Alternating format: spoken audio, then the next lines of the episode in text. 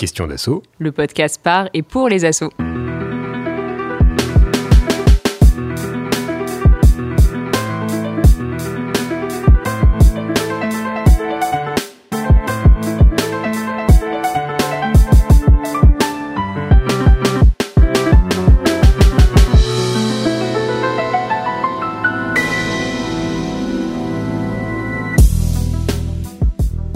L'assurance fait partie des sujets importants dans la vie des assos. Pour les assos que nous interviewons ici dans ce podcast, mais aussi dans vos assos à vous qui nous écoutez. Quelle que soit la nature de votre association, sa taille, son objet, son objectif, qu'elle soit militante, sportive, religieuse ou autre, il y a fort à parier que vous ayez une assurance pour cette dernière. Et pourtant, savons-nous réellement ce que nous assurons au sein de nos associations et quels sont les enjeux de l'assurance dans le monde associatif? Ce sont ces questions que nous vous proposons d'aborder dans ce huitième épisode de Questions d'assaut, le podcast par et pour les assos, en partenariat avec la Maïf. Pour parler de ce sujet, nous recevons une association sportive, la première à notre micro, qui a également une activité militante de promotion des droits lesbiens et trans, les dégommeuses, aujourd'hui représentée par Cathy. Bonjour Cathy. Bonjour. Nous sommes également accompagnés par Stéphane, juriste de la Maïf, qui nous éclairera sur les grands enjeux assurantiels des associations. Bonjour Stéphane. Bonjour Yael. Pour animer ce podcast, j'ai moi-même le plaisir d'être accompagné par Karl. Salut. Salut Karl. Cet épisode de Questions d'assaut est réalisé par Réa Simon de Synchrone TV sur une musique de Sound of Nowhere.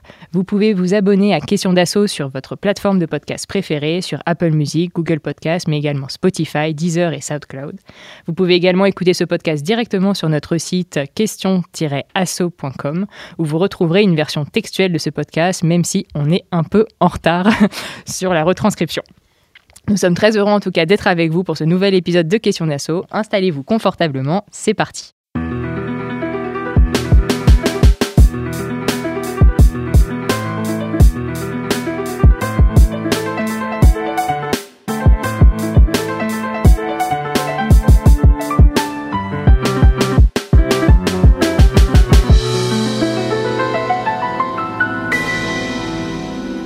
Nous retrouvons Karl pour l'édito. Ouais, merci Yael. Effectivement, aujourd'hui, on va parler assurance. Comme tu viens de le dire, l'assurance, c'est probablement l'un des sujets les plus communs à toutes les assos. À la question que tu posais en introduction, savons-nous réellement ce que nous assurons au sein de nos associations? Eh bien, moi, je répondrais très personnellement par un simple non. Ou en tout cas, pas vraiment. Question bête par exemple, mais euh, quand mon association organise un événement, si, une, table tombe sur un participant, est-ce que c'est notre assurance qui prend en charge les dommages ou alors est-ce que c'est celle du lieu? Bah, J'avoue que moi je ne sais pas exactement, on posera peut-être la question tout à l'heure à Stéphane. Parce que pour être tout à fait honnête, le monde assurantiel, il est quand même particulièrement complexe. Ou plutôt, il est souple, au sens où il cherche à s'adapter aux situations de vie et aux actions de ses assurés. Si la mission de votre association, c'est d'assurer l'inclusion sociale de personnes en situation d'exclusion, par exemple en les conduisant dans des lieux de sociabilité ou de travail, et eh bien évidemment, votre couverture assurantielle elle va être très différente d'une association qui organise des activités sportives ou d'une association qui accueille du public dans ses locaux. Alors en préparant cet épisode, on a identifié trois sujets majeurs à aborder aujourd'hui et qui sont un peu au cœur des problématiques assurantielles dans la vie des associations.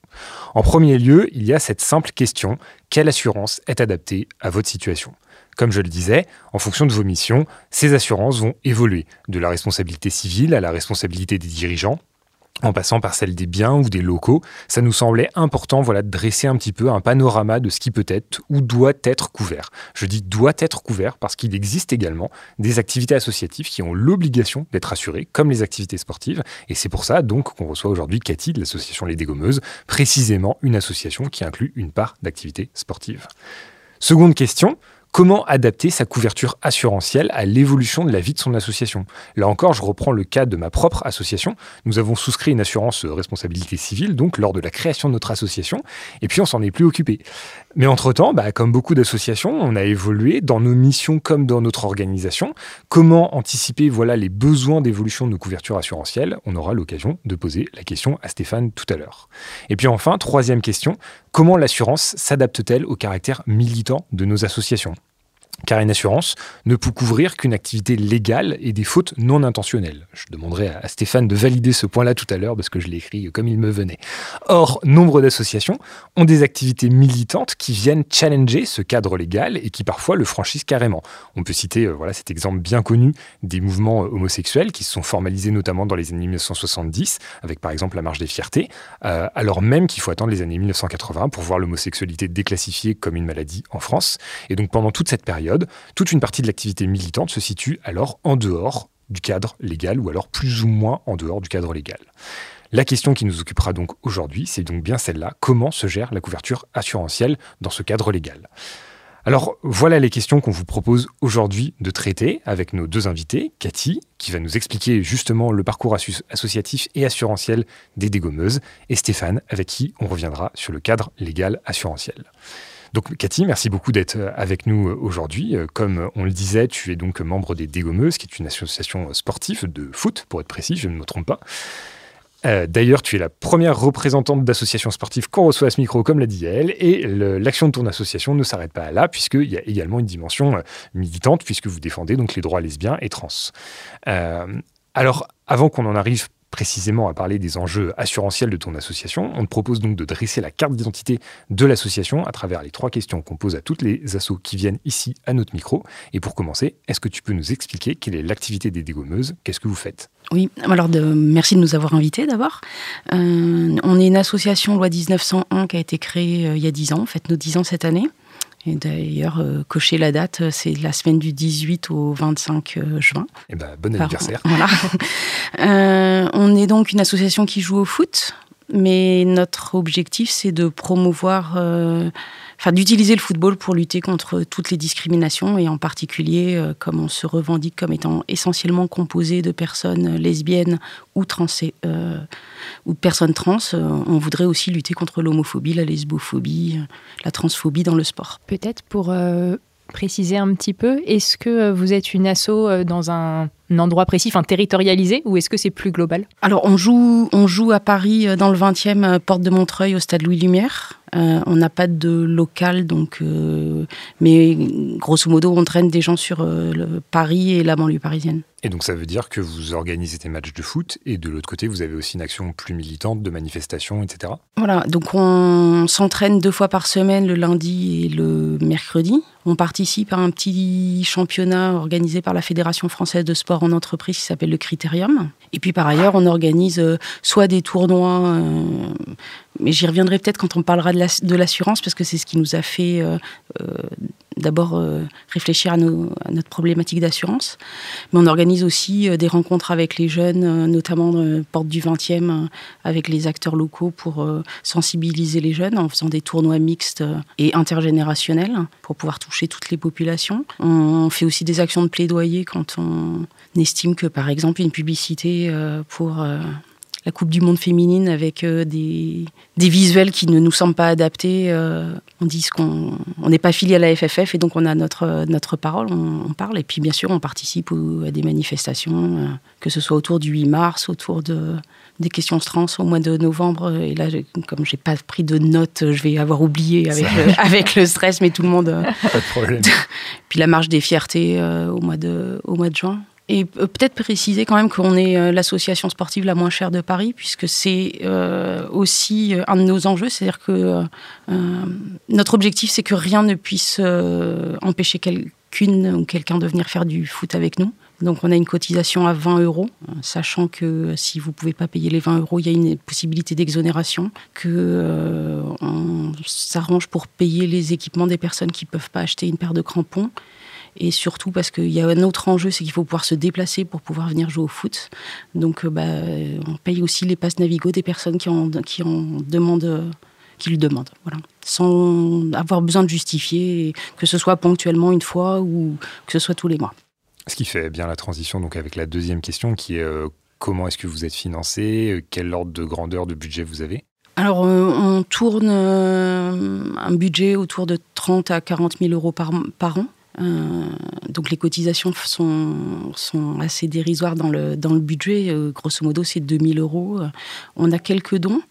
Alors cette année, c'est une année un peu particulière. Enfin non, les deux dernières années, c'est des années particulières parce qu'on a fait appel à, des fondations pour nous aider, parce qu'on a, on a mis en place de la solidarité aussi pour le Covid, pour les personnes qui, qui se sont retrouvées sans ressources, parce que j'ai oublié de dire qu'on a on accueille aussi euh, des personnes exilées qui donc se sont retrouvées euh, sans aucune, aucun revenu pendant les périodes de Covid. Et donc, à notre mesure, on a essayé de, de les aider euh, durant, durant ces périodes-là en, versant des petites, les sommes qu'on pouvait. Donc c'était 200 euros, 250 euros par mois.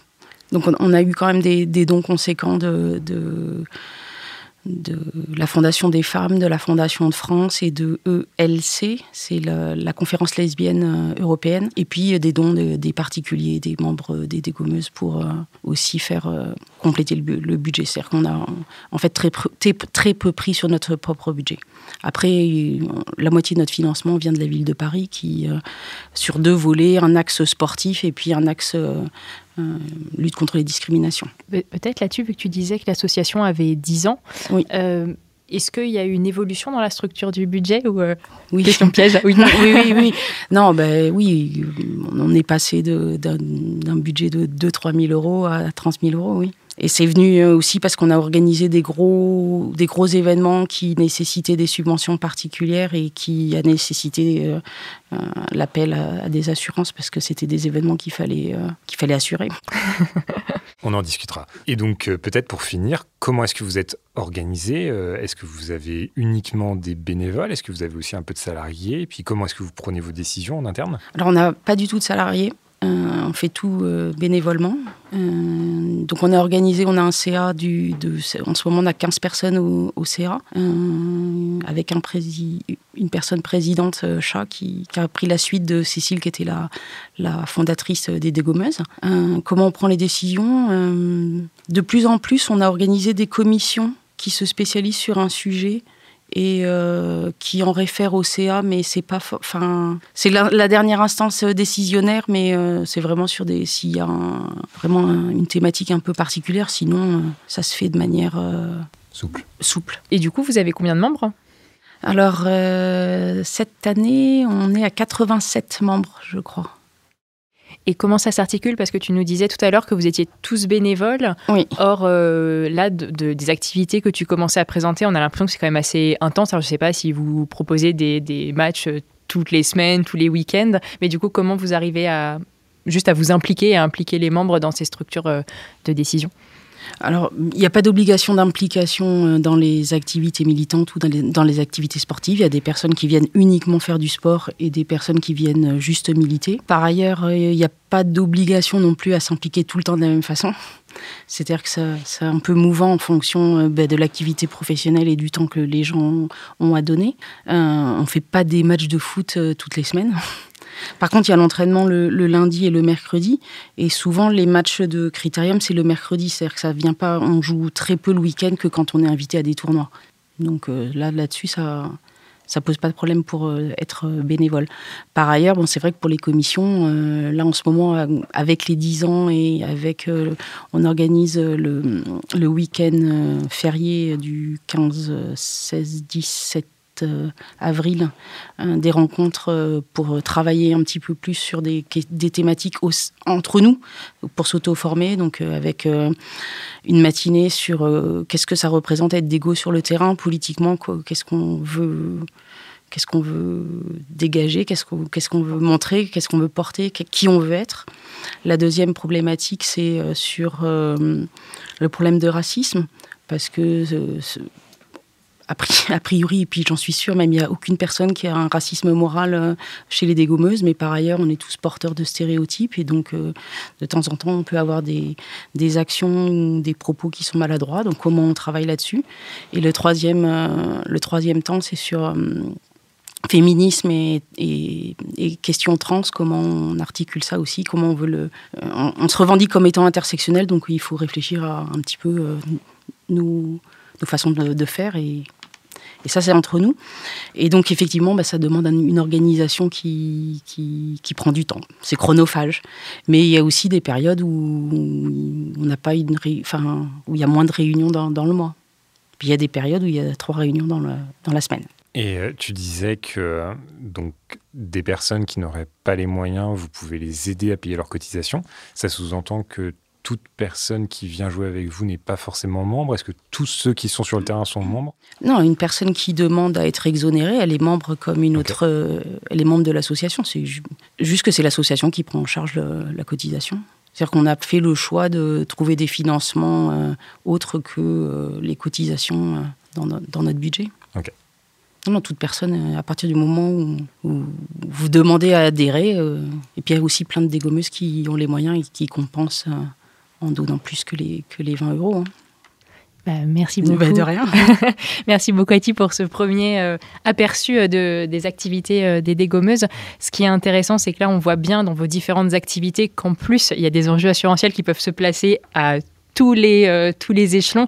Tu parlais d'intersectionnalité, euh, j'ai l'impression qu'on pourrait développer ce terme à la fois dans vos combats, donc euh, qui mêlent peut-être pour les auditeurs et auditrices qui ne connaîtraient pas spécialement ce terme, en tout cas, de travailler les différentes discriminations et d'essayer de bien penser leur croisement et pas de les penser sur des îlots un, peu séparés.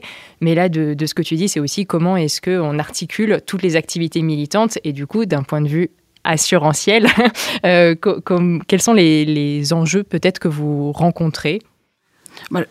En, tant qu'association sportive, la plupart du temps, quand j'ai affaire à la Maïf, c'est parce que euh, l'une ou l'un d'entre nous fait une entorse de la cheville ou une entorse du genou. On, va, on a tous euh, un petit problème de genou, un petit problème de cheville à un moment donné dans, dans notre carrière de, de dégommeuse. Alors moi, c'est aussi un peu les, les, mains parce que je suis gaule, mais grosso modo, c'est accident, euh, c'est notre euh, principal. Euh, enfin, ce sont nos déclarations d'accident.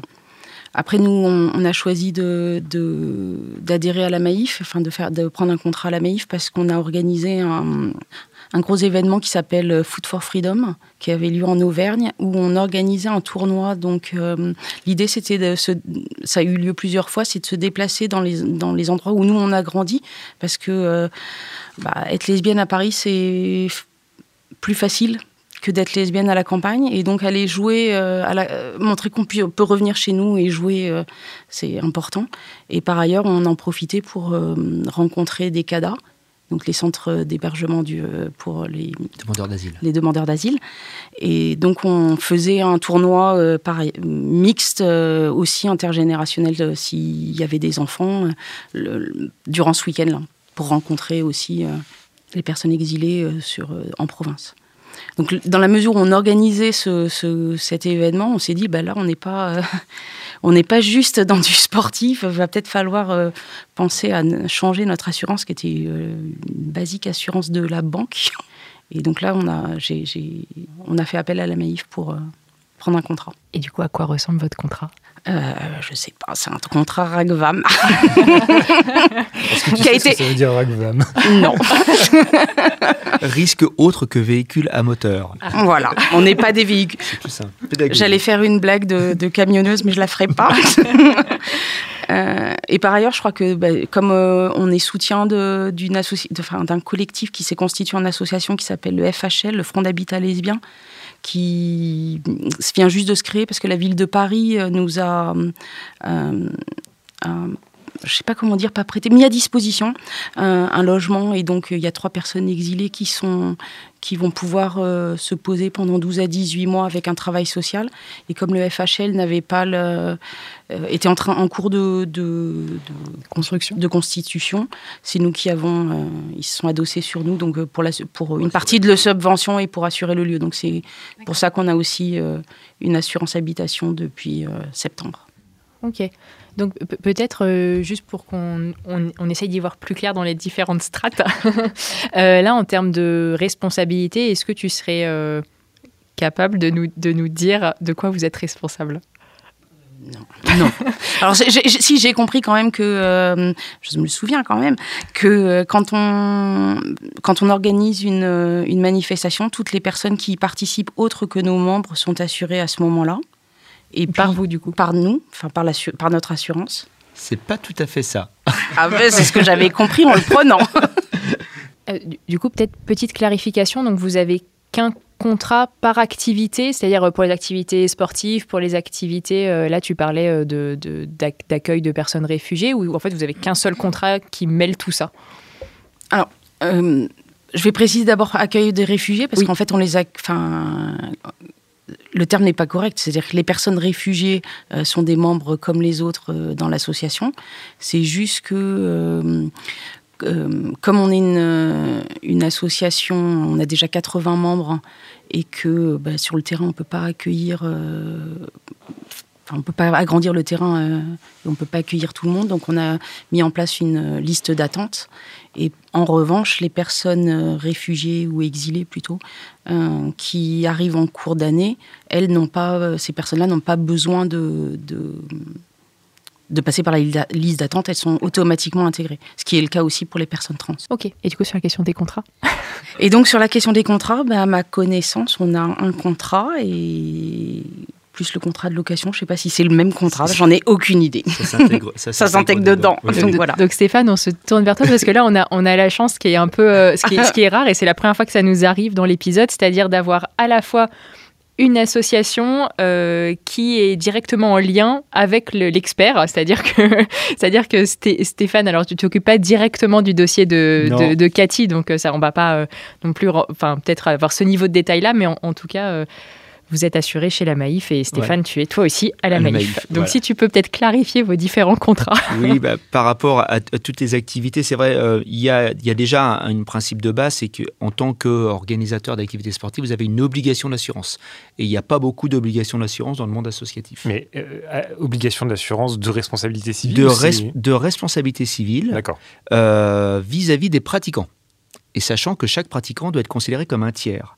Et, le principe de la responsabilité civile, c'est de se dire, ce n'est pas les dommages que je me cause à moi-même, mais c'est les dommages que je vais causer à un tiers, quelqu'un qui est normalement étranger à l'association. Mais le droit du sport, le code du sport, doit considérer considère que chaque participant est un tiers à part entière vis-à-vis de l'association et vis-à-vis des autres membres.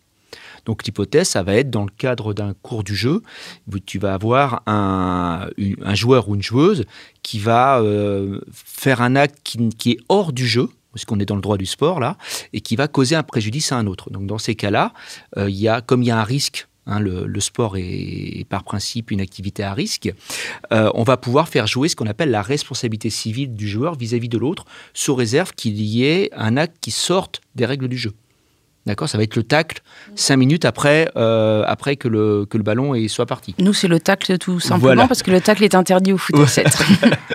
Par contre, si je me blesse tout seul ou toute seule, là, effectivement, c'est ce que tu évoquais tout à l'heure, c'est le fait que notre contrat, et ça c'est important pour une association sportive, de protéger pour les dommages corporels les dommages qu'on peut se causer dans le cadre du jeu normal.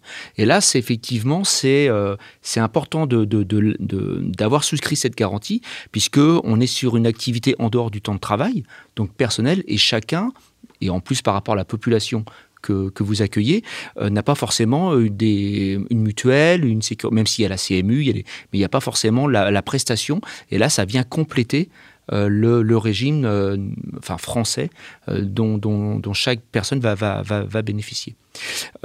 après, concernant l'organisation d'activités, l'organisation de manifestations, effectivement, il est important de souscrire cette, et de déclarer à son assureur le fait qu'on va organiser une manifestation. Là, on ne va pas garantir les personnes en tant que telles, on va garantir la responsabilité d'organisateur. Donc moi, j'organise une manifestation, donc on va la garantir sur réserve que la manifestation soit licite. Hein. ça va bien en le disant, mais nous, nous n'intervenons que dans le cadre légal et on ne peut pas couvrir un acte illégal. Un assureur refusera une, intervention. Euh, donc dans le cadre d'une manifestation déclarée, Hein, si on est sur une manifestation de la voie publique, ce qu'on va demander, c'est a priori combien de participants au sens combien de public, combien de public va être là. Et donc on va évaluer le risque. Bah, on estime à 5000 personnes, à 300 personnes, à 10 000 personnes. Voilà. Et c'est la faute qu'on pourra, si jamais il y a euh, un mouvement de foule, si jamais il y a des, éventuellement des feux de Bengale et que des feux de Bengale vont aller euh, se projeter euh, sur, bah, vont, tomber sur une personne et blesser, brûler un passant, on va effectivement assumer la responsabilité civile des dommages qu'on va causer au public. Mais on va pas protéger le public comme on protège les participants au foot. Elle est là la nuance, parce que ça serait pas possible, et ce serait une cotisation tellement énorme, le risque serait tel que c'est, c'est, c'est, c'est- ce ne serait, pas- ce serait pas gérable financièrement. Et, puis un assureur l'assumerait pas en plus. et quand, la, quand la manifestation est un tournoi sportif, est-ce que les, les équipes invitées ont la même euh, assurance euh, Normalement, oui. que nous Et quand effectivement tu es dans une activité euh, sportive, bah, les autres joueurs sont considérés comme, Comme des, des tiers. tiers. Voilà. Et donc c'est la responsabilité civile là de de- d'association sportive qui va qui va jouer. Donc si jamais tu as un membre de ton équipe qui va causer un dommage en ne respectant pas les règles du jeu à un autre membre ou à l'arbitre, là récemment il y a une jurisprudence où euh, un match de foot entre hommes, donc unisexe entre hommes, euh, l'arbitre a, a pris une décision, la décision a été mal prise par, euh, par un des joueurs. Après la fin du match, dans les vestiaires, des joueurs se sont mis à agresser physiquement l'arbitre. On est plusieurs, euh, plusieurs minutes, voire heures après la fin du match. C'est monté en cours de cassation, elle a décidé que ça faisait partie intégrante du cadre d'organisation d'activités sportives. Donc l'association dont dépendaient les joueurs a été condamnée à payer les dommages causés au, euh, je pense au civil, hein, euh, à l'arbitre. Après, pénalement, il y a pu y avoir, mais ça, on va pas, couvre pas le pénal. Et, si c'est en finale deux équipes euh, qui ne sont pas des dégommeuses, parce qu'on n'arrive euh, pas toujours en finale quand même, quand on organise des événements, d'où notre nom. je vais prendre deux, les, les, les- enfin, par exemple, euh, une Little Miss Soccer blesse euh, une Rosa Bonheur. Est-ce que c'est notre assurance qui prend en charge Dans Eh le cadre d'un événement organisé. Dans le cadre euh, des, du tournoi des, des Eh 10 bien, ans des dégommeuses Si, si, si le, le dommage est réalisé dans le cadre normal du jeu, par exemple, il y a un corner, on va, on- je fais très foot, hein, Oui, oui, oui, on Euh, comprend. Voilà, Enfin, j'espère. hein. une de Rosa Bonheur, magnifique, en parenthèse, magnifique maison à les châteaux, à les visiter. hein, je l'ai fait il y a deux ans. Euh, va se mettre un coup de tête avec une dégommeuse, mais pour, pour pouvoir effectivement euh, prendre le ballon, il n'y a pas, il y a un respect des règles du jeu. Donc là, c'est chacun va avoir bah, sa propre protection corporelle avec sa propre assurance par l'association.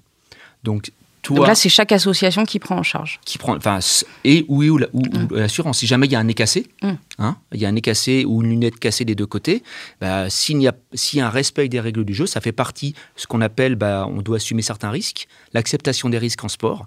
C'est une notion qui, qui a du sens dans le cadre du respect des règles du jeu. Dans ces cas-là, effectivement, il n'y a pas de recours possible. Et donc, chaque euh, victime devra voir avec son association et son assureur s'il y, a, s'il y a effectivement une garantie corporelle. Sachant que dans le droit du sport, vous avez une obligation d'informer tous vos pratiquants de l'intérêt à souscrire un individuel accident. Y compris si, comme à la Maïf, nous avons déjà une, une garantie dedans. Ce n'est pas parce qu'une garantie est intégrée que vous ne devez pas, dans votre bulletin d'adhésion, sensibiliser tous vos membres de l'intérêt qu'ils ont à souscrire un individuel accident, justement pour ces hypothèses-là. Et, et cet individuel accident, c'est quelque chose de différent de la responsabilité civile. Oui, parce que là, ce sont tes dommages à toi, toute seule, et tu n'es pas légitime juridiquement.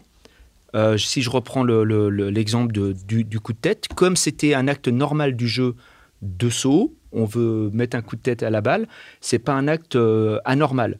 Par contre, si tu viens mettre un coup de tête un quart d'heure après ou à l'arrière à la personne parce qu'elle t'a enlevé le, le ballon, là, dans le cadre de, du, du- enfin, tu es dans le temps de jeu, ou voire même dans les vestiaires, pour reprendre l'exemple de l'arbitre, là, effectivement, tu vas engager ta responsabilité civile. Et je crois que tout à l'heure, la question de Cathy, c'était euh, dans le cadre d'un tournoi qui serait organisé par l'association de Cathy, avec deux associations, deux autres équipes qui, là, auraient un problème de jeu au sens euh, il y a un conflit. Est-ce que l'association de Cathy, les Mm. dégommeuses, va être impliquée? Non, parce que alors ce qu'on va éventuellement en tant qu'organisatrice, c'est euh, un défaut d'organisation. Là, c'est pas un défaut d'organisation. Ce serait par exemple euh, une organisation d'un- d'un d'un tournoi avec euh, une buvette pour faire un peu d'argent et manque de peau. On a, il y a des merguez. hein, on va faire très foot encore, hein, très très basique. Et manque de peau, bah, vous avez acheté des merguez, une membres de l'assaut il y a deux jours. Elle les a stockées chez elle. Il y a eu une coupure de courant pendant 24 heures. Elle s'en est pas rendue compte. Elle n'était pas là. Le, euh, le congélateur, le, di- le- le- le dimanche, bah, il est reparti. Tout, a- tout a été recongelé. Et puis là, tout le monde est malade. Donc là, on a un défaut d'organisation, risque à intoxication alimentaire. Et là, pour le coup, c'est une responsabilité, ce qu'on appelle euh, de plein droit. Euh, voilà, il n'y a, pas de- voilà, euh, a pas de faute à prouver. Il y a juste, je suis malade, j'ai acheté une merguez, je suis coupable. Voilà, je dois payer les conséquences. Si on réserve qu'il y a des conséquences. C'est-à-dire que même si j'ai mangé une merguez pas bonne, si moi je n'ai pas de, de préjudice, alors préjudice, ça va être des séquelles corporelles. Le fait d'avoir, alors euh, voilà, d'avoir vomi, euh, excusez-moi, mais simplement, c'est pas. Mais si j'ai raté mon examen, par exemple, je viens jouer, le lendemain j'avais un examen, euh, j'étais malade, j'ai raté l'examen. Là, j'ai un, un, préjudice qui n'est pas forcément corporel, mais un préjudice, même pas matériel, j'ai perte de chance. Donc ça, ça c'est effectivement c'est responsabilité civile qui peut être mise en jeu. Voilà. Et peut-être pour revenir euh, sur ce que tu disais, euh, Cathy, tout à l'heure, tu, parlais aussi euh, du coup des activités type manifestation que vous pouvez mener ou, des marches donc en, dehors du, cadre uniquement sportif dans ces cas-là, ça reste quand même dans le cadre des activités euh, légales. Si, la manifestation est déclarée. Si la manifestation est déclarée, nous, on va assumer effectivement le risque d'organisateur vis-à-vis du public et on va apprécier le Alors nous, c'est une manière d'apprécier le risque, mais c'est en général les assureurs l'apprécient comme ça. C'est la taille du public et, le, volume du, public attendu hein, qui génère une tarification spécifique. Et alors, du coup, est-ce qu'il y a d'autres types d'assurances qui vont s'appliquer aux associations? Parce que là, finalement, tu as parlé euh, uniquement de responsabilité civile. Mm. Euh, est-ce qu'il va y avoir, il y a notamment, il me semble, la responsabilité des dirigeants qui se distinguent Qu'est-ce qui va exister euh, au-delà de ça? Alors effectivement, pour une... alors on a évoqué la responsabilité civile, on a évoqué aussi la protection corporelle, puisque vous avez une activité à risque. Et là, on se rend compte que bah, c'est important d'avoir aussi cette garantie-là. Euh, et il y a, alors, il y a déjà, si on, remonte, le, si on fait une pyramide et qu'on va à la tête, c'est par principe, c'est l'association qui est responsable. D'accord? Euh, Ces membres ne sont que des mandataires de l'association et tant que, même en tant que mandataire de droit ou mandataire de fait, dirigeant de droit, dirigeant de fait, vous agissez pour le compte de l'association, ça sera toujours l'association qui, par principe, sera responsable. Donc, euh, euh, ça, c'est la, première chose. La seconde, effectivement, c'est en tant que mandataire, bah vous, on l'a évoqué tout à l'heure, vous avez une organisation avec des commissions, vous prenez des, décisions. Euh, vous pouvez être mis en cause potentiellement pour non-respect des statuts. Euh, parce que vous avez pris des décisions qui ne correspondent pas au mandat et vos engagements ont pu causer un préjudice à l'association. Par exemple, un engagement financier trop important. En organisant un tournoi, je m'emballe un petit peu, j'estime qu'on va avoir une buvette avec 10 000 personnes, donc je fais beaucoup, beaucoup, beaucoup, beaucoup, d'achats de, biens à vendre. Au final, il est à l'extérieur et on est dans une journée comme aujourd'hui où il pleut du matin au soir, et au lieu d'avoir 10 000 spectateurs, j'en ai que 500. J'ai dépensé 40 euh, 000 euros de biens, j'ai un budget de 40 000 euros, l'association est en liquidation judiciaire. Voilà. Donc je caricature un peu, je grossis le trait, mais c'est ça. Donc ça, au sein d'une association, il est absolument fondamental que le contrat d'assurance couvre la responsabilité civile des mandataires sociaux en cas d'erreur de gestion. Et un, contrat d'assurance d'une association qui n'a pas ça en inclusion, ce n'est pas un contrat d'assurance adapté au monde associatif, par définition. Si c'est une option, Rassure-nous, ceux de la Maïf l'inclut. C'est inclus dedans. donc Cathy, attention, attention. Donc, on, va acheter, on va acheter de la bière. Voilà. euh, voilà. Et puis, euh, ce qu'il faut couvrir, bah, alors il n'y en a pas beaucoup, mais c'est les, biens qui appartiennent à l'association, parce que souvent, euh, l'association agit aussi au travers, euh, ce qui fait la richesse de l'association et le projet associatif, peut-être ses biens. voilà, Là, c'est. Mais imaginez effectivement par rapport euh, aux prêts ou aux équipements que pour pouvoir permettre à l'activité, vous ayez la nécessité d'avoir des ballons, d'avoir 15 ou 20 paires de chaussures de, de, de, foot, des maillots, des t-shirts. Enfin voilà, je, c'est important de les protéger. On parlait de l'appartement tout à l'heure. Assurer l'appartement, Là, c'est une obligation d'assurance locative, mais aussi le, le, projet, c'est pouvoir accueillir des personnes en difficulté, des, des, des, comment dirais-je, des, des, personnes étrangères, des, des, alors il faudra couper parce que là j'ai un trou. Euh, c'est des personnes exilées. Exilées, voilà, je cherchais le terme. Et merci beaucoup. Euh, si l'appartement, il y a un dégât des eaux, il y a un début d'incendie parce qu'on a oublié la poêle et qu'on a acheté pour 15 ou 20 000 euros de biens, voilà, donc, euh, et que euh, on peut plus accueillir et qu'on n'a pas assuré les biens immobiliers, eh bien, il faut tout appeler en fonds propres, redemander des subventions. Donc le fait de les assurer permet effectivement, en cas de difficulté, de, bah, de pouvoir préserver le projet associatif. Et si dans la garantie, il y a par exemple le fait que s'il y a un, événement accidentel, on peut avoir du relogement, bah, ça permet effectivement de, aussi de reloger, ce qu'il y a dans notre contrat. Voilà, garantie relogement, qui est tout à fait adapté aux besoins. L'idée, c'est toujours de confronter son activité avec le contrat d'assurance. Donc il faut questionner son assureur. Et si effectivement il y a un trou de garantie, quelque chose qui, n'existe pas, voilà, il faut lui demander de le compléter, ou alors il faut aller voir ailleurs si c'est un besoin fondamental au projet associatif. Et puis on l'a évoqué, les personnes. Bien entendu, les pratiquants, euh, tout à l'heure, c'est absolument nécessaire. Et Cathy, j'aimerais du coup te poser la question peut-être euh, inverse, euh, qui est est-ce que du coup, vous, dans les événements que vous faites et les actions que vous menez, vous prenez en compte la question assurantielle et du coup vous vous restreignez en disant voilà là, là, là on risque ça risque d'être touchy donc on va pas y aller? en, fait non mais parce qu'on raisonne plutôt est-ce que est-ce que tous nos membres peuvent venir avec nous ou pas? Et donc, euh, comme euh, dans les personnes exilées, on a des personnes qui ont obtenu leur statut, qui donc euh, sont, ont le droit de, séjourner légalement sur le, sur le territoire, mais on a aussi des personnes qui sont soit... Alors quand elles sont en cours de, demande de statut, elles ont aussi le droit, mais c'est pas forcément très agréable d'avoir des difficultés lors de manifestations avec la police si vous êtes en demande. De, et puis on a aussi des personnes sans papier, donc là on réfléchit plus. Est-ce que on met nos, est-ce que nous, enfin nous groupes, on met des gens entre nous en danger ou pas? Et en fait, ça doit se, ça doit venir en, se croiser avec des, histoires d'assurance en fait. Effectivement, normalement, dans votre activité, si je, si je la comprends, les personnes exilées ou demandeurs, demandeurs d'asile sont rattachées à un CADA non, pas forcément. Pas forcément. Alors, logiquement, il devrait être, enfin, il devrait être attaché à, un CADA. La CADA a une obligation légale de, de lui fournir une attestation, une assurance personnelle à titre privé. D'accord? Peut-être, euh, Stéphane, quand tu dis euh, il devrait, tu veux dire que c'est, censé être une obligation euh, bah, légale ou bah, disons que si morale Je ne sais pas. Bah, il y, a, y, a, y, a, plein d'associations, c'est, c'est, le, monde associatif qui les, qui les accompagne. Ça leur permet d'avoir un, gîte, un couvert, une aide sociale et d'avoir effectivement une protection dans, dans le cadre des, des, activités.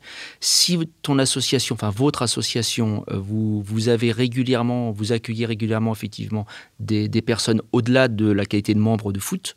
Si c'est simplement dans l'activité sportive, il n'y a aucun souci pour nous. Voilà, il n'y a pas, qu'ils aient leur papier ou pas, ils, ils, vont avoir les mêmes garanties. Par contre, dès qu'ils vont sortir du champ de la de l'activité, euh. ils sont plus couverts. Et l'intérêt d'être donc je l'intérêt d'être attaché à un CADA, c'est qu'ils sont couverts, y compris en dehors de l'activité de l'accompagnement CADA. Je sors dans la rue faire des courses, malheureusement, je bouscule quelqu'un dans la rue avec mon vélo, euh, je le blesse, je suis responsable. Voilà, c'est pas forcément l'acte volontaire. Hein. Ça me fait, je rebondis à ce que tu disais, l'acte volontaire. En droit, l'acte volontaire, c'est vouloir l'acte et les conséquences. Donc l'acte volontaire est toujours exclu d'un contrat d'assurance. Alors je vais donner des exemples très simples.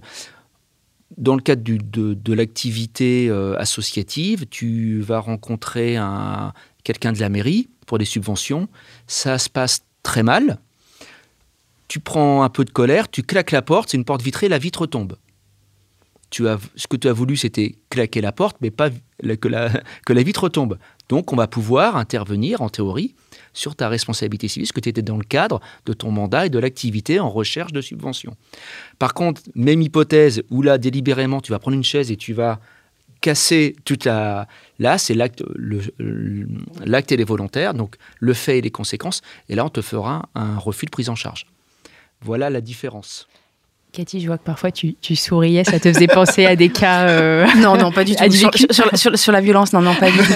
En revanche, je, voulais juste faire une, quand même une précision parce que. Euh, il faut être honnête, euh, les, les, personnes exilées ou en demande d'asile, il y en a pas tant que ça qui sont pris en charge par des CADA et elles font plutôt appel au 119 et ou à la enfin on, cherche souvent des plans euh, et Emmaüs? C'est le enfin le logement est, une problématique très très très très compliquée euh, sur les demandeurs, enfin sur les personnes réfugiées. J'espère que ce qui, la crise en Ukraine va permettre de montrer que, bah, que tous les réfugiés sont bienvenus et qu'il faut travailler sur le logement. Mais c'est une problématique. Euh, Mais c'est vrai que si nous, en tout cas, je parle pour ce que je, connais, nous assurons beaucoup de CADA, donc euh, quand on ils nous demandent effectivement de, de répondre à cette obligation d'assurance, on y répond. Donc ça sécurise, ils sont assurés 24-24. Emmaüs, les compagnons ont un statut particulier et souvent ce sont des réfugiés, hein. ils ce, sont des, des sans-papiers et on les couvre de la même manière parce qu'ils ont un statut qui s'appelle OCAS. C'est euh, voilà, Emmaüs qui a obtenu ce, statut et on les assure de la même manière. De même, nous nous sommes amenés ponctuellement à faire des dérogations, notamment pour toutes les, associations qui accueillent des femmes battues. Où là, ils sont avec les enfants. Ils ont quitté le domicile conjugal, donc ils ne sont plus bénéficiaires du, parce que l'assurance individuelle est rattachée à l'assurance de l'habitation. Donc une fois qu'elles ont quitté, euh, pour leur sécurité bien entendu, donc nous on leur propose voilà, d'avoir une garantie euh, vie privée parce que l'enfant peut blesser un autre enfant dans le corps d'école. Et puis, bah, ils peuvent faire leurs courses. Encore une fois, l'hypothèse que je donnais, la vie, euh, c'est ça, un accident sans, sans, vouloir, une maladresse, et on peut engager sa responsabilité. Mais mis à part ces hypothèses-là, effectivement, ces personnes auraient un intérêt pour Yael à s'inscrire dans une, auprès d'un organisme, ça peut être Secours populaire, le salut, voilà, qui a l'assise pour leur donner une protection. Cathy, tu voulais réagir? Euh, oui, mais je me souviens plus. si dire aussi que ben, nous, nos, membres, euh, c'est aussi une problématique particulière puisqu'elles quittent, euh, quittent souvent leur, euh, pays d'origine pour des, violences en raison de leur euh, orientation sexuelle. Et quand elles se retrouvent, parfois dans les cas c'est compliqué parce que cette violence est, encore là. C'est-à-dire que hum, c'est quand même une, une, une, population très fragile et et, et, puis aussi, par ailleurs, parfois, quand elles sont admises dans un CADA, elles doivent nous quitter parce qu'elles sont à Caen. Ou Et donc, nous, c'est un peu un crève-cœur aussi de voir nos, des gens avec qui on a tapé dans le ballon. Euh, alors certes prise en charge et donc ça c'est euh, poursuivre leur vie mais nous elles sont plus dégommeuses à ce moment-là c'est un peu mmh. triste mais tant qu'elles restent sous l'activité normale de, l'association telle qu'on la connaît aujourd'hui elles, sont protégées puisque voilà on a dû évaluer le, nombre, le nombre de personnes voilà. Eh ben, merci beaucoup euh, pour euh, tous ces, tous ces éclairages. Donc effectivement, là, on est déjà rentré dans le, dans le dur et on a, on, a bien compris, Stéphane, que tu étais l'expert euh, assurance autour de la table. mais je vais laisser la parole à Karl pour peut-être reposer le panorama des, des, assurances du monde associatif. Et donc effectivement, on se retrouve dans la question d'expert avec Stéphane Delamaïf pour parler justement des problématiques assurantielles. Euh, donc, tu as déjà commencé à nous parler euh, des différents types d'assurance, donc euh, on ne va pas forcément revenir sur cette question-là. Il y avait, si je comprends bien, in fine, ce qui est vraiment essentiel, c'est cette question de la responsabilité civile et de l'assurance de responsabilité civile qu'il faut vraiment avoir quand on est une association. Tu disais que c'était donc obligatoire pour les associations sportives. Est-ce qu'il y a d'autres cas d'associations dans lesquels c'est obligatoire? Il y a deux grands. Il y a l'accueil collectif de mineurs et puis être voyagiste, organiser des voyages. Mis à part cela, il n'y a pas d'obligation d'assurance autre par rapport à toutes les activités qu'une association peut faire. Bien sûr, si elle est employeur, dans le cadre de son activité avec sans assurance obligatoire, elle a tout intérêt à s'assurer pour son, sa responsabilité d'employeur, qui couvre deux types d'hypothèses. C'est elle est présumée responsable des dommages que, que ces préposés causeraient à un tiers. Et puis, elle doit se couvrir pour ce risque en cas de faute inexcusable de l'employeur. C'est-à-dire qu'elle a une obligation de prendre des mesures de prévention du risque euh, d'accident de travail.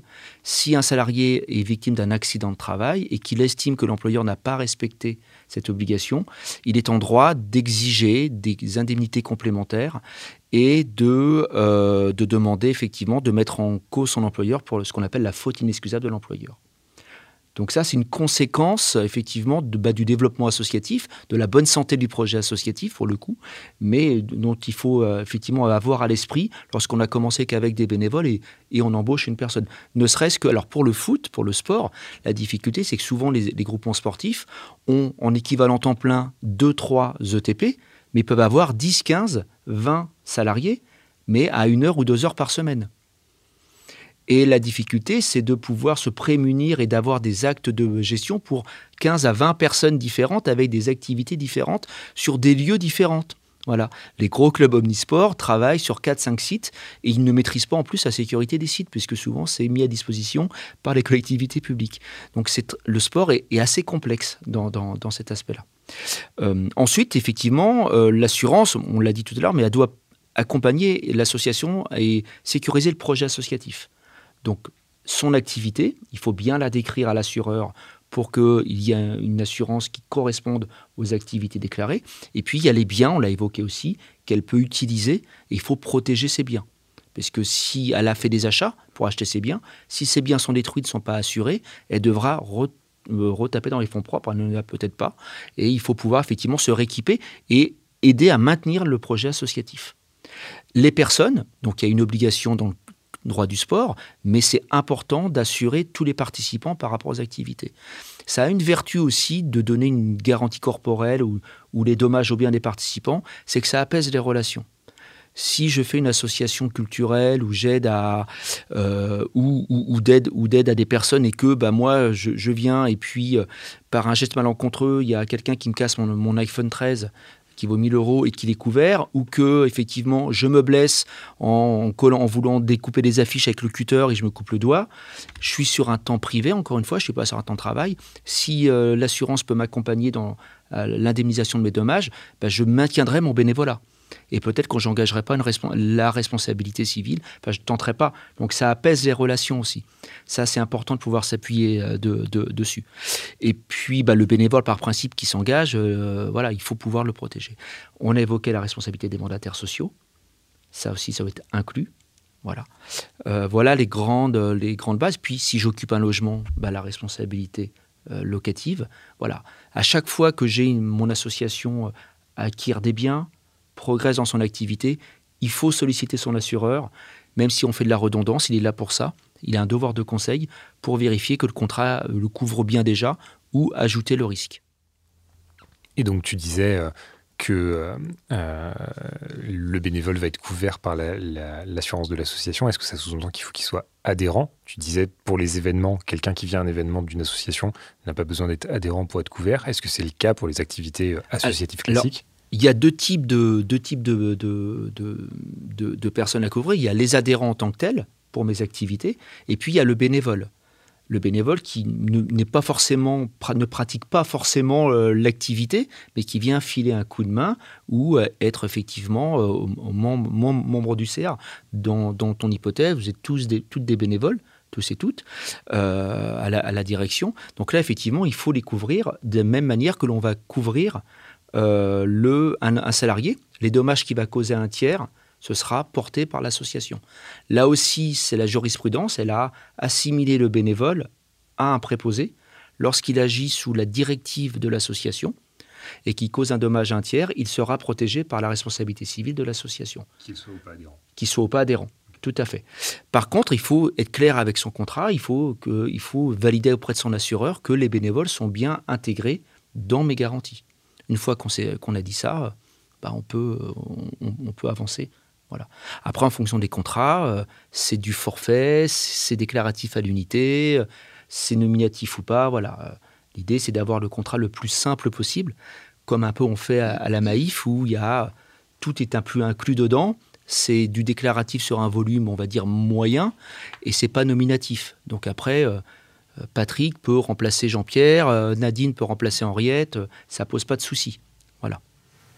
contrairement au, contrat qu'on souscrit à la FFSE, où là c'est ah, l'ordre bah, c'est on a. C'est une licence. C'est une licence. Voilà, c'est un. Ah, est-ce que est-ce que vous pouvez pour ceux qui ne sont pas des assos sportives peut-être euh, repréciser un peu euh, ce que c'est?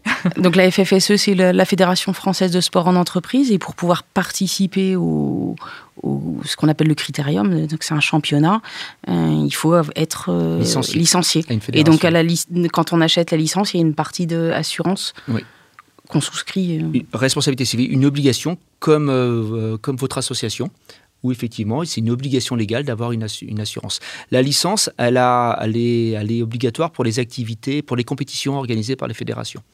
Et dedans, normalement, la licence, il y a aussi une information de l'intérêt que j'ai à souscrire un individuel accident. On n'est pas obligé de vous proposer, mais en tout cas, il y a cette, cette information-là. Donc aujourd'hui, si j'ai un conseil à donner, c'est effectivement de, dans le bulletin d'adhésion, de bien formaliser cette information-là euh, pour éviter bah, d'avoir une réclamation en perte de chance. Parce que quand tout va bien dans le monde associatif, tout va bien. On est copains, tout va bien. Mais des fois, il suffit de pas grand-chose pour que les relations humaines euh, se dégradent et quelqu'un qu'on pensait bien, euh, sympa, peut dégénérer parce qu'il est poussé par, euh, par, par quelqu'un derrière, il est bien conseillé, et ça peut, effectivement, les relations peuvent se dégrader, et pour parfois des petits dommages. Voilà, c'est un prétexte aussi, euh, ou un prétexte parce que les relations sont dégradées ailleurs dans, dans, la, dans la vie. Dans la vie, ou la décision, ou mmh. l'acte décisionnel. Donc d'avoir effectivement une assurance qui couvre euh, bien ces activités, bah, ça sécurise aussi. La deuxième grande question que vous voulez te poser, en fait, on a déjà commencé à l'aborder, c'est le fait que euh, bah, en fait, nos, nos assos, elles évoluent. Et donc, de fait, le besoin de couverture assurantielle évolue, tu l'as déjà dit. Euh, est-ce qu'il y a des, éléments, peut-être financiers, peut-être autres, qui en fait doivent nous alerter sur le fait qu'il faut revoir son assureur et lui reposer des questions? Mmh. Alors oui, moi je, distingue deux ou trois éléments. Le premier, c'est le budget. Aujourd'hui, vous avez un budget à 30, 40 000 euros. Si demain vous passez à 200, 250 000, euh, juste des subventions. Vous avez un bailleur de fonds qui, devient généreux, vous rencontrez une fondation, votre projet l'intéresse et, tout de suite. Il va y avoir derrière des conséquences en termes d'achat de biens, peut-être de salariat. Donc là, effectivement, c'est quelque chose qu'il faut tout de suite, dès qu'on a euh, du patrimoine humain et matériel qui va augmenter, il faut effectivement aller voir. L'autre chose, c'est ce que l'objet social de l'association et, et qu'est-ce que je déploie derrière. On revenait aux activités. Vous êtes d'abord une, enfin une, le sport est un moyen au service de votre, de, votre lutte, de votre, de militantisme. La question qu'il faut se poser, c'est euh, quelle est la part des choses? Est-ce que je suis d'abord, est-ce que je suis déclaré comme une association sportive? Et le réflexe que tu as eu par rapport à l'organisation du tournoi, euh, il était juste. J'organise quelque chose pour, voilà, pour, euh, pour faire du militantisme. Est-ce que c'est intégré déjà dans mon, dans mon contrat? Donc c'est voilà l'objet de l'association et qu'est-ce que je déploie? Ça, c'est vraiment euh, l'élément essentiel. Et puis, euh, voilà les, deux choses qu'il faut, euh, faut se, poser. Après, bon, on l'a évoqué, je deviens employeur, je prends des responsabilités particulières. Vraiment, ça, c'est important. Je me mets à faire des voyages. Vous pourriez, dans votre association, on l'a évoqué, vous mettre à organiser des voyages parce que bah, financement, J'achète pas de biens, mais je deviens euh, organisateur de voyage. C'est-à-dire organisateur de voyage ben, Vous organisez des voyages pour militer, euh, favoriser euh, l'insertion. Vous devenez voyagiste. Vous avez une obligation d'assurance de voyagiste. Vous ne le savez pas, mais vous avez. voilà. Alors.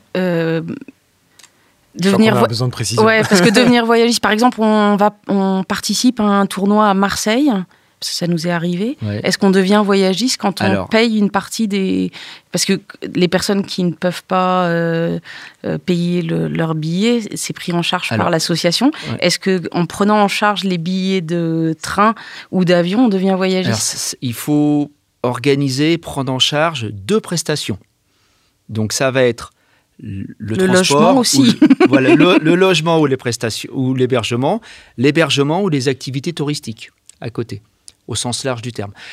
Donc il y a une tolérance, il y a une, tolérance dans le, monde associatif, c'est si on en organise deux à trois dans l'année, sur une démarche totalement euh, euh, dénuée de tout gain financier, c'est-à-dire c'est voilà, c'est à prix coûtant, pour euh, une partie ponctuelle de mes adhérents, c'est-à-dire que c'est pas tout le monde, c'est voilà, c'est pas une voilà.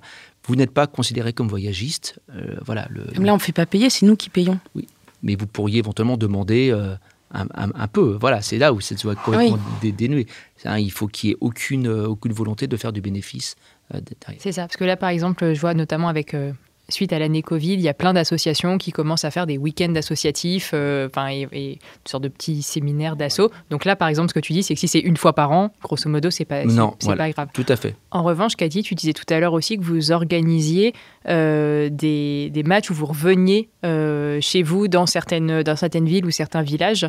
Donc là, j'imagine qu'il y en avait peut-être plusieurs par an. Non. c'est trop, c'est trop. Enfin, ça demande une organisation euh, comme on est toutes et tous oui. bénévoles, euh, un par an déjà, on n'arrive pas à tenir le, le, rythme par un par an. En revanche, une fois par an, effectivement, on a ça, un, ouais. un, des exemples. Ah ouais, ah ouais. Mais euh... Donc voilà, donc on peut très vite dériver parce que l'activité, et puis peut-être qu'on on a du succès, et ça arrive régulièrement, des, des, petites associations de retraités, je pense, qui au départ font des sorties à la journée, puis petit à petit, euh, ça marche bien, et puis on commence à organiser parce qu'en plus, ça nous plaît, on a le temps, on va négocier le voyagiste, on va négocier l'hébergement, les activités qui vont bien, et puis, et puis on arrive, on en est une quinzaine dans l'année, et puis sans le savoir, on n'a pas fait notre déclaration à tout France, une obligation, on n'a pas demandé l'immatriculation, donc on n'a pas, le, on n'a pas effectivement euh, l'assise financière, la garantie financière qui va bien, et puis bah, on n'a pas l'assurance euh, qui va avec. Quoi. Et donc voilà. s'il y a un pépin, là, s'il y a pépin, donc là pour le coup, responsabilité de plein droit, et si j'ai pas déclaré à mon assureur, s'il y a un accident, ce sera pas de, pas de garantie. Et est-ce que c'est possible, euh, comme dans le cas, je, je crois, des, des mutuelles, euh, de, comment on dit, d'adhérer de, rétroactivement Enfin, vous savez, souvent, il y, y, a le cas où, je sais pas, euh, cas d'hospitalisation grave, j'ai pas de mutuelle ou ma mutuelle, elle n'est pas adaptée, du coup, je peux euh, la, non, alors la, ré... la prendre rapidement et la, et la faire non, commencer. La rétroactivité, par principe, ne, ne fonctionne pas, puisque le principe de l'assurance, c'est l'aléa. C'est-à-dire que euh, pourquoi la alors même si ça peut paraître cher, la cotisation parfois, le fait d'assurer des risques avec potentiellement des, millions d'euros à, dépenser, euh, bah, on va la mutualiser au sein de, tous les assurés et donc on va demander une petite, petite somme d'argent proportionnellement au coût. Donc euh, le fait de faire rétroactivement, on se, nous on prend le risque qu'il n'y ait plus d'aléa, que l'événement soit déjà réalisé. Donc dans ces cas-là, les règles du jeu sont faussées. Et pour le coup, on est une mutuelle, on fonctionne comme une association, on n'a que des sociétaires à satisfaire et on n'a pas d'actionnaires à rémunérer. Et donc, ce serait la collectivité des sociétaires qui en pâtirait et on serait peut-être obligé, pour des sinistres très importants, euh, de, de, devoir éventuellement augmenter les cotisations. Voilà, donc c'est, on a aussi, nous, je parle pour la Maïf, c'est aussi une responsabilité collective. Hein, voilà. Individuellement assuré, collectivement assuré. Et donc la troisième grande question euh, qu'on voulait te poser, et puis on va justement pouvoir en discuter avec, euh, avec Cathy, c'est euh, le lien avec le caractère militant des assos. Parce que voilà, comme on le disait, il y a plein d'assos qui jouent sur la légalité de leurs actions parce que c'est leur nature militante. Euh, tu le disais, on peut pas être assuré, enfin on peut pas assurer quelque chose qui est illégal, par nature. Néanmoins, il y a plein de cas où c'est un peu tendu. Est-ce que tu peux nous expliquer comment ça se passe? Eh bien, ça va se passer assez simple. A un acte, un acte volontaire ou un acte illégal qui est mis, on, normalement, euh, et voilà, on, on sait. euh, Par exemple, je, je, vais donner un exemple pour pouvoir euh, faire du prosélytisme ou du militantisme, vous vous manifestez nu dans la rue bah, malheureusement, enfin malheureusement, je dis malheureusement, mais c'est comme ça, il est interdit en France, c'est dans le code pénal, de, euh, hein, de, de, de, d'être nu dans la rue. Donc même si ça partait d'un bon volonté, vous avez, vous avez agressé personne, vous n'avez pas de causé. Si effectivement vous êtes, euh, vous êtes, euh, comment dirais-je, mis en arrêté, mis en cause en plus par le par le parquet, par le procureur, qui décide que là vraiment ça a dépassé les bornes, euh, voilà.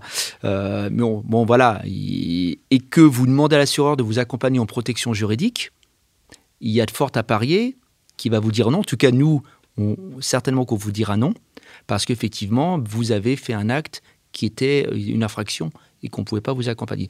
Maintenant, il peut y avoir effectivement des garanties, ce qu'on appelle des défenses pénales toute cause, qui peuvent accompagner notamment des dirigeants associatifs pour le risque, je pense au risque employeur, le risque de harcèlement moral, le risque de discrimination en embauche, le risque de non-respect des règles de, prise en compte des mesures de sécurité en tant qu'employeur, donc suite à un accident de travail, suite à un entretien d'embauche qui se passe mal. Là, effectivement, par principe, bah, la preuve, n'est pas absolue, il n'y a pas de décision. Donc, on peut garantir les frais de défense. Dans l'orthodoxie des contrats, si jamais, au final, il y a une condamnation, normalement, vous devez rembourser les frais de défense, puisque c'est un fait volontaire et un fait illicite. Mais ça, c'est le cas de, même pour une assurance euh, personnelle, c'est-à-dire euh, si on reprend l'exemple de la manifestation, Euh, si la Maïf n'intervient pas en tant que pour les dégommeuses, la personne qui manifeste, son assurance n'interviendra pas non plus. Ce sera certainement le, même cas, oui. Donc de toute façon, on n'est pas couvert quand on fait du collage sauvage, par exemple. Dans oui, dans l'absolu. Mais euh, peut-être que justement, on peut pousser cet exemple parce que est-ce que tout dans cet euh, événement, euh, manifestation, collage va être non couvert Non, non, parce que imaginons que vous êtes dans la manifestation, vous faites du, du, du, collage.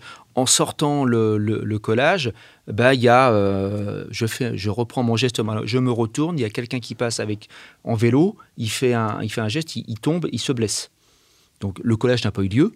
J'étais dans la rue, j'étais voilà, j'étais pour faire. Après, alors je devrais peut-être pas le dire, non, je ne le dirai pas, mais vous pouvez peut-être, il y a peut-être une autorisation de faire du collage. Euh, voilà, il y a peut-être, voilà, est-ce que euh, mettre si, si, on reprend le cas de, de la manifestation euh, nue dans la rue, si jamais j'ai une pancarte dans les mains et qu'elle atterrit dans la tête de quelqu'un, est-ce que c'est ma responsabilité? Ça, ça, pourrait être pris en compte, oui, parce que pour le coup, c'est pas le fait d'être nu qui, la réclamation va pas être faite sur le fait d'être nu. Elle va être faite parce que j'ai manifesté, j'avais un bien qui m'appartenait, la pancarte s'est échappée et elle, elle, a blessé euh, un passant. D'accord? Donc là, c'est pas le fait détenu. Mais donc, même si le cadre global de, de l'événement est illégal, enfin illégal, oui, en tout cas euh, non interdit, enfin non interdit, pardon, non, autorisé. non autorisé. Mais s'il n'y a pas de, de, mise en cause pénale, un, préfet, la police peut, voilà, pour, ou un maire peut tolérer. On sait qu'il y a des régions en France, je pense au Cap d'Agde, ou des choses comme ça, où, je, où des fois il y a des manifestations de, de, de, naturistes, où, où, il y a une micro-tolérance. Il y a des plages autorisées, euh, voilà, il y, a, il y a des choses. Donc on peut effectivement, dans un cadre précis.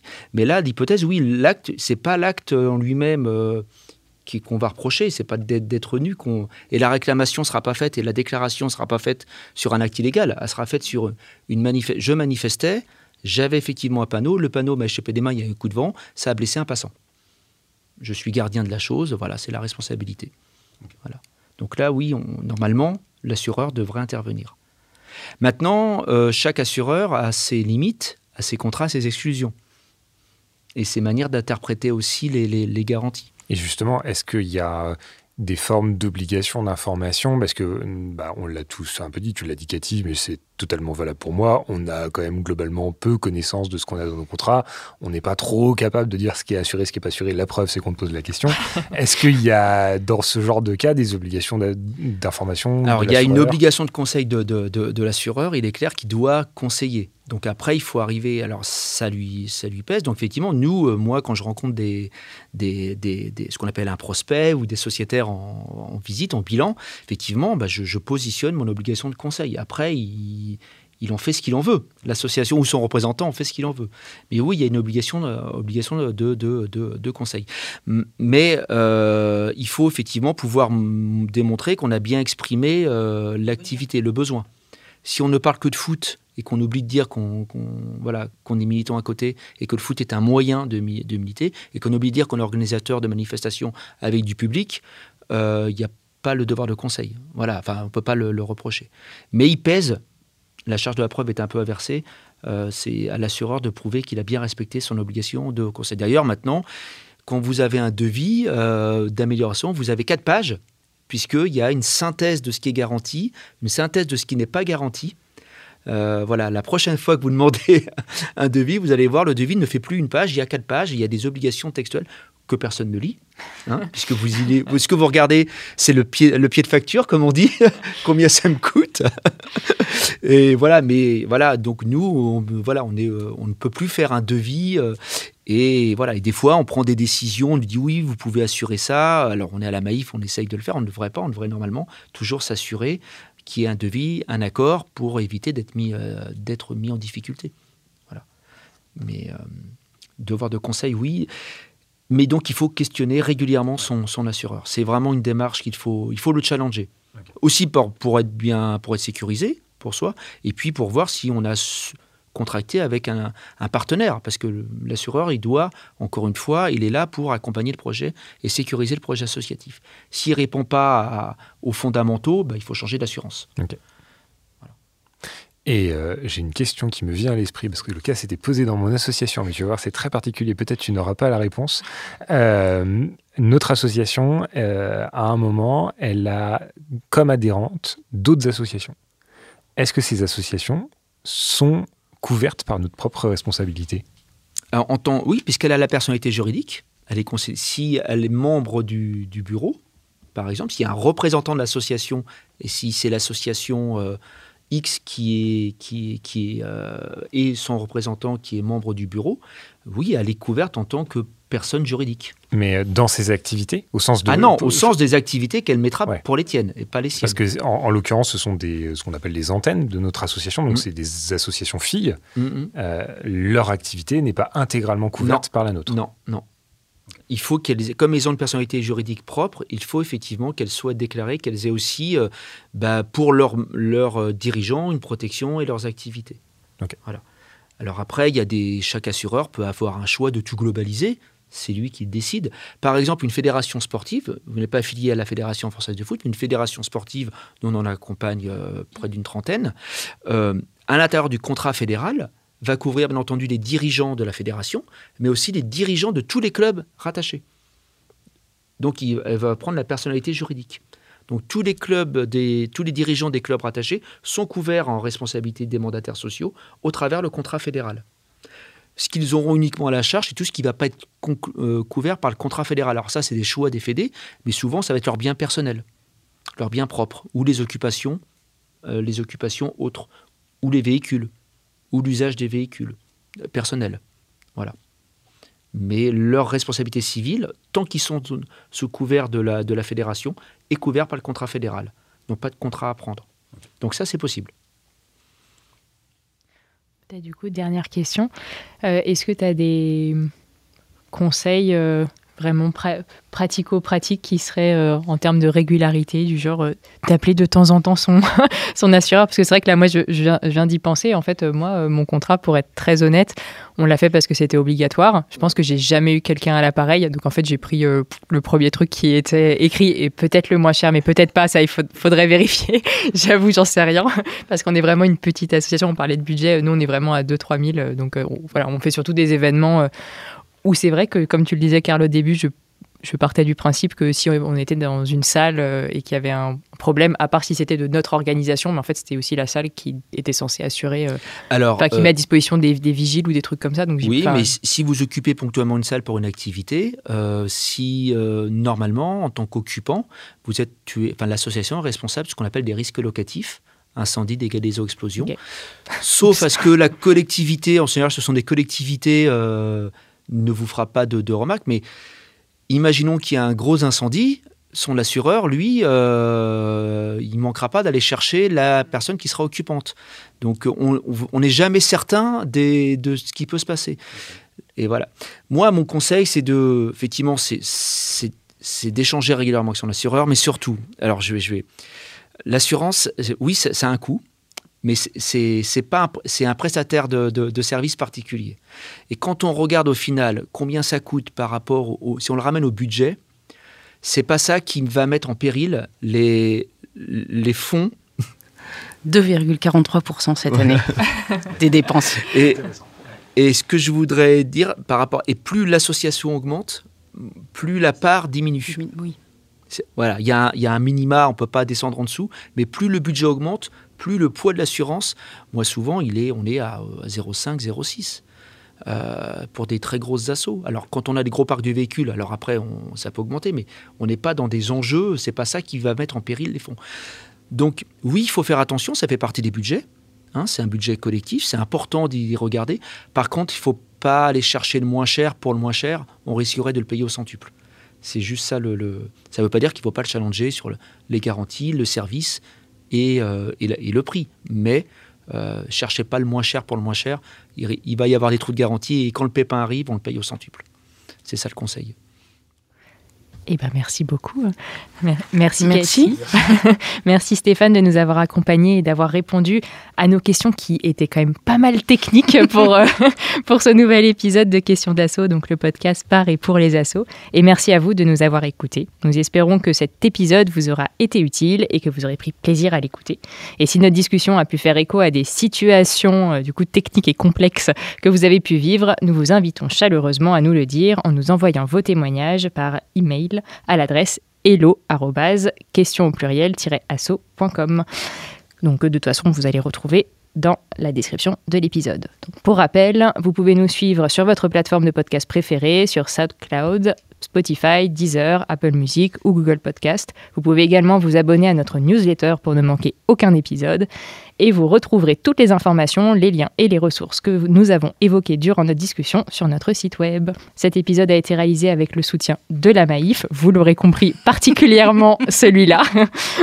Et aujourd'hui, c'est euh, Réa Simon de Synchrone TV qui était à la réalisation. La jolie musique que vous allez maintenant entendre est l'œuvre de Sound of Nowhere. Merci de nous avoir écoutés et rendez-vous le mois prochain pour un nouvel épisode de Questions d'assaut.